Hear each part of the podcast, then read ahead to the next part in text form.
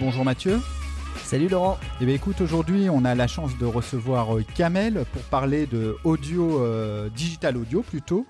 Avant de, de parler de cette belle thématique, Kamel, est-ce que tu peux te présenter s'il te plaît? Bonsoir, euh, bonjour à vous et merci euh, de me donner la chance d'échanger avec vous sur euh, sur ce beau sujet qui est l'audio digital dans lequel j'évolue depuis depuis quelques temps désormais.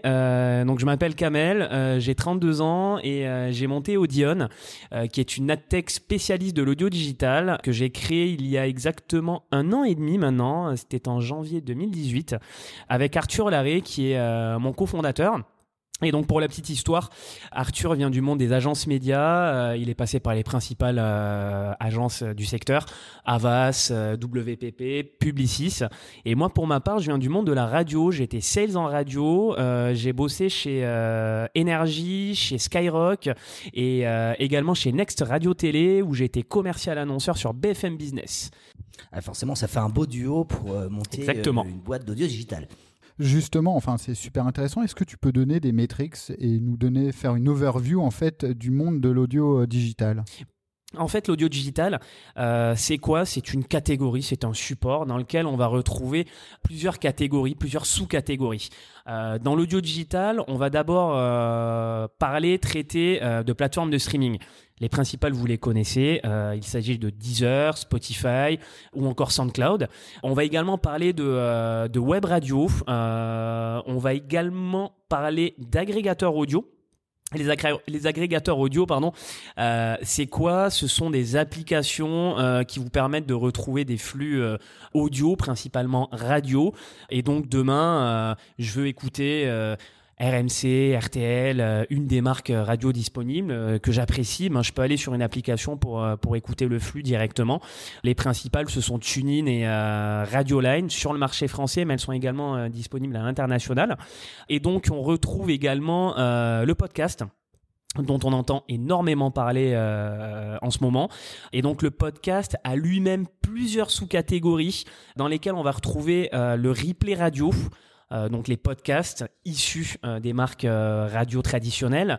On va retrouver les podcasts natifs, donc ce sont des des structures indépendantes qui vont créer du, euh, contenu euh, totalement délinéarisé euh, qui est disponible uniquement en digital. Et puis on va retrouver les podcasteurs indépendants.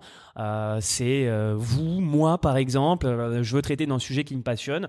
Je m'achète un micro, j'enregistre et je crée mon propre podcast que je vais diffuser sur les principales plateformes de diffusion que sont Apple Podcasts, Google, aujourd'hui Deezer, Spotify aussi qui agrègent du contenu sur lesquels on peut écouter du plateforme sur lesquelles on peut écouter des, euh, podcasts.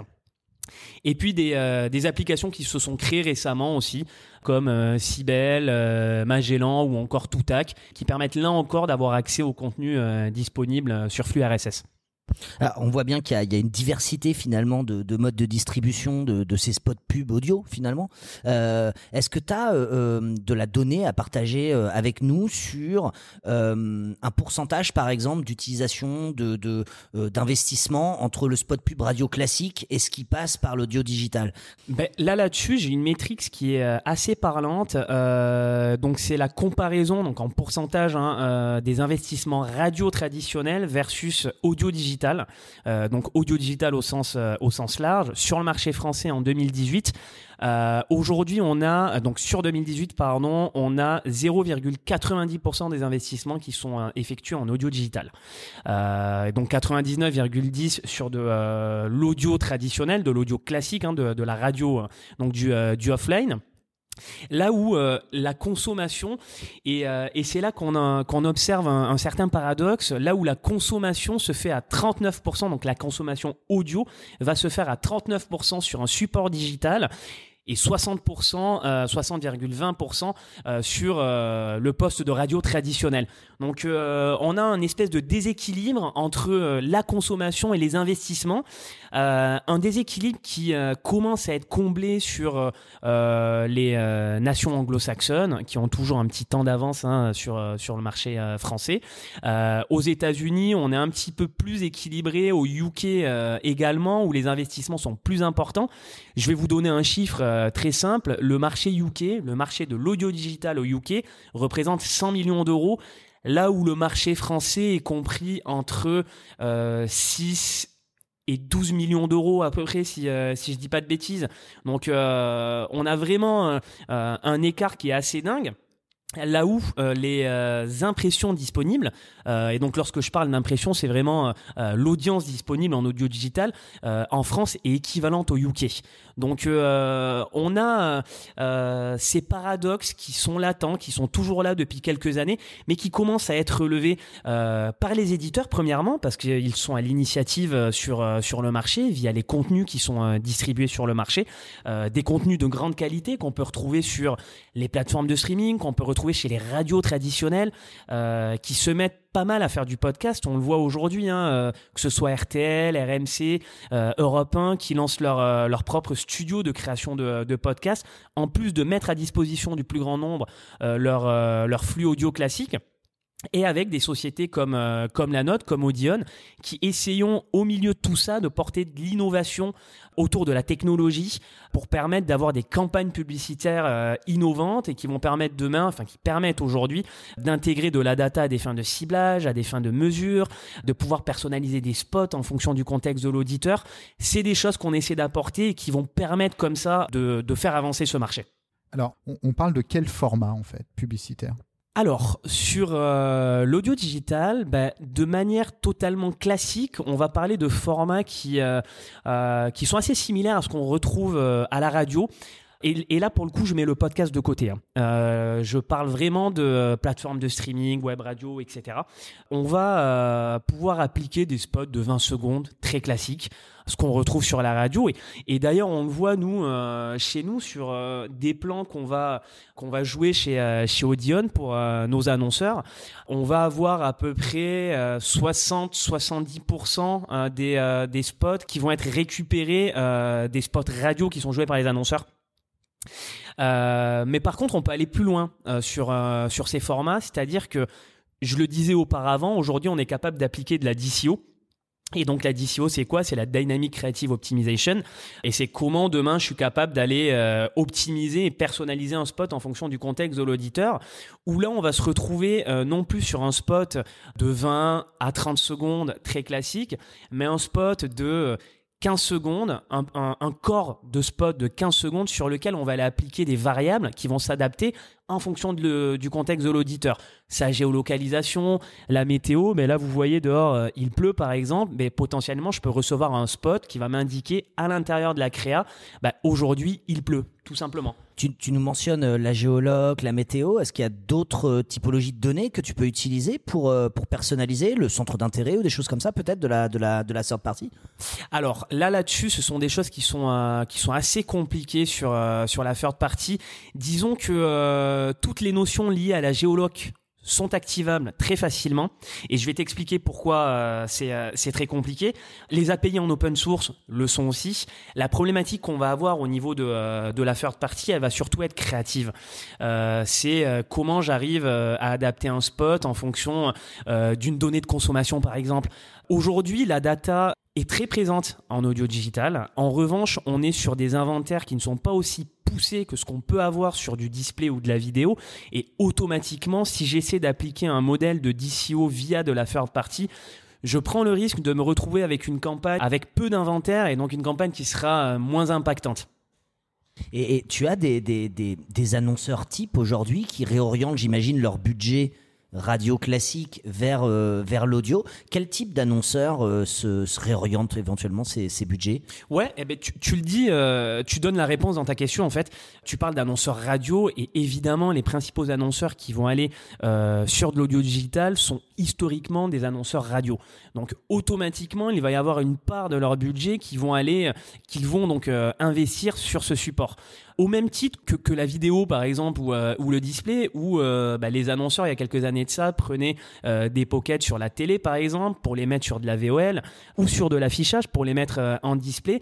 Bah, aujourd'hui sur cette typologie d'annonceurs là et ce sont principalement les retailers on observe à peu près la même chose. Une pocket de la radio qui va partir sur de l'audio digital. Mais derrière On a aussi des, euh, des annonceurs qui ne font pas de radio à la base et euh, le chiffre que je vous donne, il est propre à Audion, hein, ce n'est pas un chiffre euh, marché. Mais chez nous, on a à peu près 70 à 80% des annonceurs qui communiquent chez Audion qui n'ont jamais fait de radio auparavant et même mieux, qui n'ont jamais fait d'audio digital. Donc euh, on se rend compte euh, d'un truc, c'est que euh, bah, l'audio digital a un réel attrait pour n'importe quel annonceur au final. Alors super clair, merci beaucoup. techniquement, comment on fait de la publicité en audio digital? Le premier moyen, il va être donc en gré à gré. C'est-à-dire que demain, je suis une agence média, un annonceur. Je veux faire une campagne audio digitale pour mon client. Euh, je vais en gré à gré contacter les différents éditeurs qui proposent de l'audio digital. Et donc par OI, OI par OI, éditeur par éditeur, je vais mettre en place ma campagne. Euh, donc ça c'est le moyen disons traditionnel de faire mais qui prend du temps pour les équipes, qui ne leur permet pas donc d'agréger un maximum d'inventaire et de rapidement se retrouver à communiquer sur deux, trois supports. Un petit peu ce qu'on a en radio et qui fonctionne très bien en radio, qui fonctionne très bien, qui fonctionnait, qui fonctionne qui continuera de fonctionner euh, sur, euh, sur la radio. Moi, je fais partie des irréductibles euh, qui sont fans de radio et qui sont persuadés que la radio a énormément à jouer dans le mix média futur. ça, j'en suis persuadé, tout comme l'audio digital, évidemment. et donc, pour être plus efficace et totalement efficient, la seconde possibilité, c'est d'automatiser les process. Et donc automatiser les process, premièrement, ça va passer par euh, équiper les, euh, les éditeurs d'un ad serveur pour leur permettre d'adserver leur campagne, d'automatiser euh, euh, leurs inventaires, leur flux d'inventaire.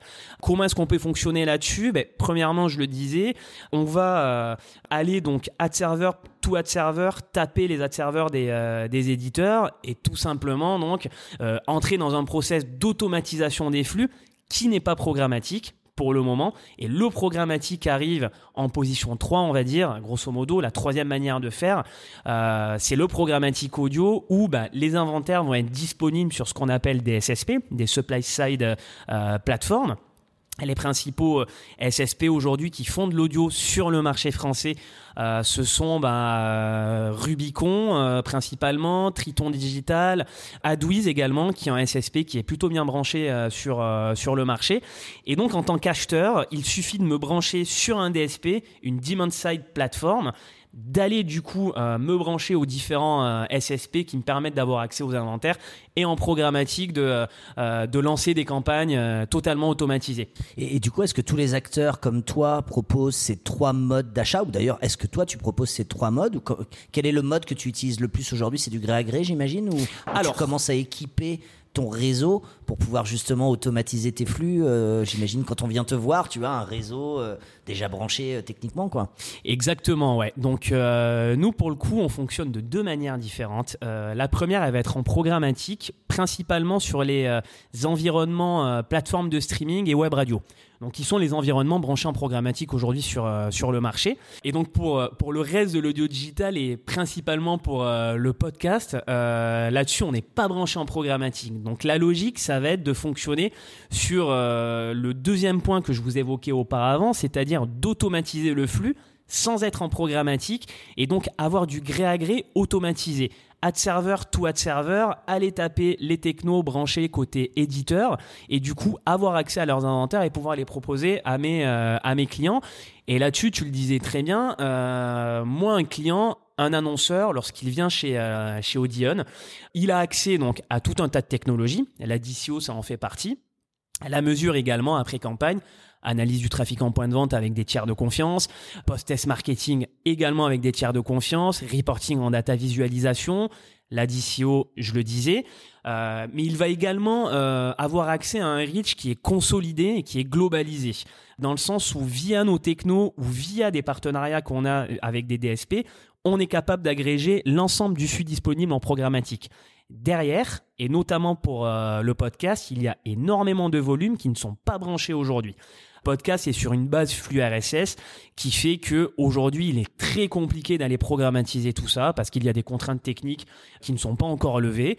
Aujourd'hui, euh, je suis capable en gré à gré d'avoir accès aux principales marques de podcast en France, que ce soit du replay radio, euh, que ce soit du podcast natif, voire du podcast indépendant, et donc de créer une sorte euh, d'ad network grosso modo. Et on va être également capable avec nos technos en interne d'aller équiper certains podcasteurs, certains éditeurs avec des technos qui vont leur permettre d'automatiser leur flux. Et, donc du coup, le résultat en tant qu'auditeur, moi par exemple, Mathieu, j'écoute euh, RTL euh, en, en, replay, j'ai une coupure pub audio euh, d'un annonceur X, Laurent, une heure après, écoute la même émission en replay, il va avoir une, coupure pub avec un, un, annonceur Y. On est d'accord? Ouais, absolument, ouais. Ok, très clair. super clair, merci beaucoup. Alors, comment se passe la gestion de campagne? On va bosser principalement avec les agences médias aujourd'hui. C'est un petit peu le, euh, modèle qu'on retrouve sur, euh, sur, sur, le digital au sens large hein, et même sur, euh, sur le offline. On va bosser avec les agences médias pour le compte de, de leurs annonceurs. Donc très clairement, euh, comment ça se passe euh, Demain, j'ai un de mes sales euh, ou moi-même qui va commercialiser une, une campagne audio digitale.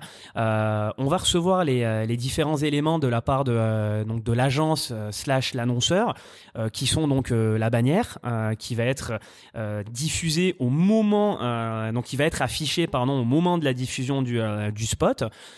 cette bannière est cliquable et, et traquable tout au long de, de la campagne on va recevoir le spot.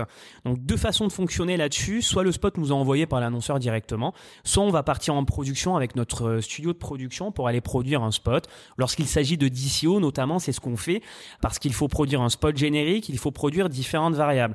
Euh, si je prends un exemple, euh, on a effectué une campagne pour un annonceur de l'automobile il y a peu de temps où on avait à peu près 300 variables de, euh, de géolocalisation qui correspondait aux, euh, concessions de, de, ce dernier. Il a fallu enregistrer le spot de 20 secondes générique et d'enregistrer les, euh, les 300 variables qui sont ensuite intégrées dans la plateforme.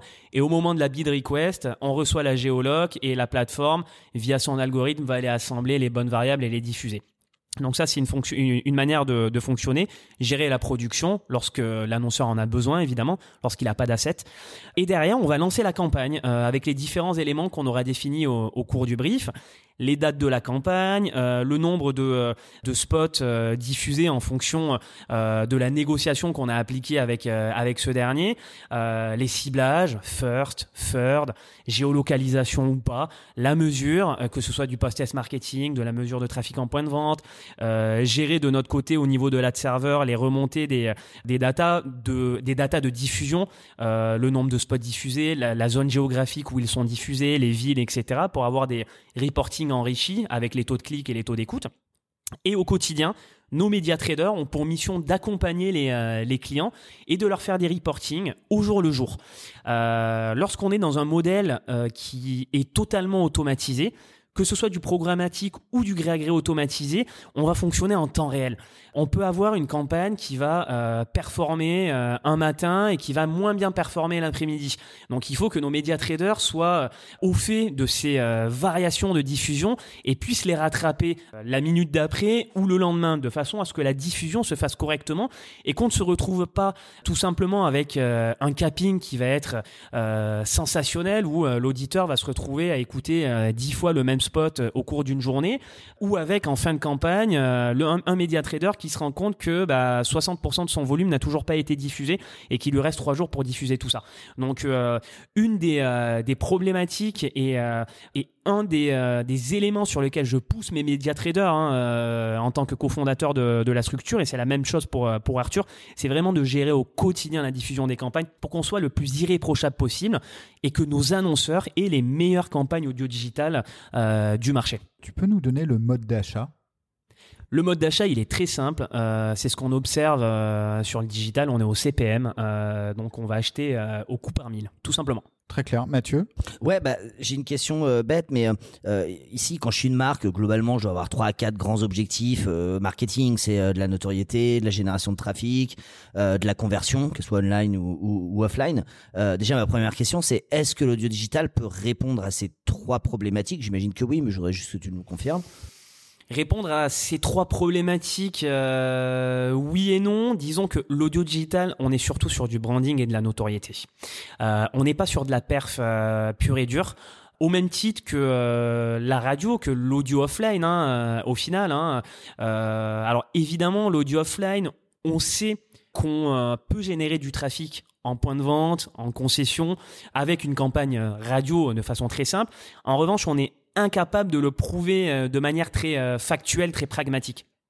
Et on le sait, moi, dans mon historique, j'ai eu beaucoup de euh, directeurs commerciaux de marques automobiles qui me disaient, lorsque je vendais de la radio, hein, évidemment, dans ma vie d'avant, qui me disaient, bah, sur des campagnes, on essayait pas mal de choses, des formats innovants via du digital, etc., etc., des opérations spéciales et tout et tout. Et on se rendait compte d'un truc, c'est que bah nos voitures, nos bagnoles, on n'arrivait pas à les vendre en fait. Elles se vendaient moins bien que d'habitude. Donc on se posait la question et euh, à chaque fin de campagne, ce que faisaient ces, euh, acteurs de l'auto, bah, ils allaient lancer une campagne euh, audio qui était généralement repiquée sur les zones sur lesquelles il y avait des promos, des journées portes ouvertes, etc., etc. Et comme par magie, ces directeurs commerciaux se rendaient compte que bah, en fait les, voitures se vendaient, se vendaient beaucoup plus et ils arrivaient à écouler les stocks de cette manière-là. Alors en revanche, la limite, euh, c'est qu'on est incapable de prouver par des chiffres et de manière factuelle ce qu'apporte hein, euh, l'audio digital, euh, l'impact d'une d'une campagne offline. Donc au même titre que la radio, l'audio digital est vraiment sur de la notoriété pure et dure on peut avoir des exemples. On en a chez Audion euh, de campagnes qui nous ont permis euh, de télécharger euh, un nombre assez satisfaisant pour un annonceur d'applications.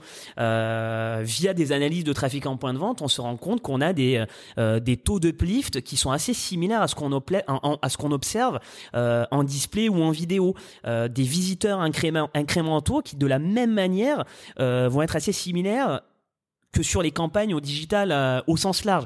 Mais évidemment, euh, le euh, l'insight, le, le, le, KPI, enfin du moins l'objectif, pardon, c'est plutôt l'objectif d'une campagne audio digital, ça va être de la notoriété et du branding. Et donc du coup, on va retrouver des KPI qui sont similaires aux actions de branding, display, vidéo, etc. Exactement. Pour mesurer, la mémorisation, la mémorisation, etc. Ça. Mais tu peux quand même avoir des mesures post-test qui permettre d'évaluer l'apport en point de vente Exactement. ou euh, la performance in fine quoi. Et ça c'est quelque chose de c'est quelque chose de nouveau et qu'on essaie de porter chez euh, chez Audion depuis notre lancement.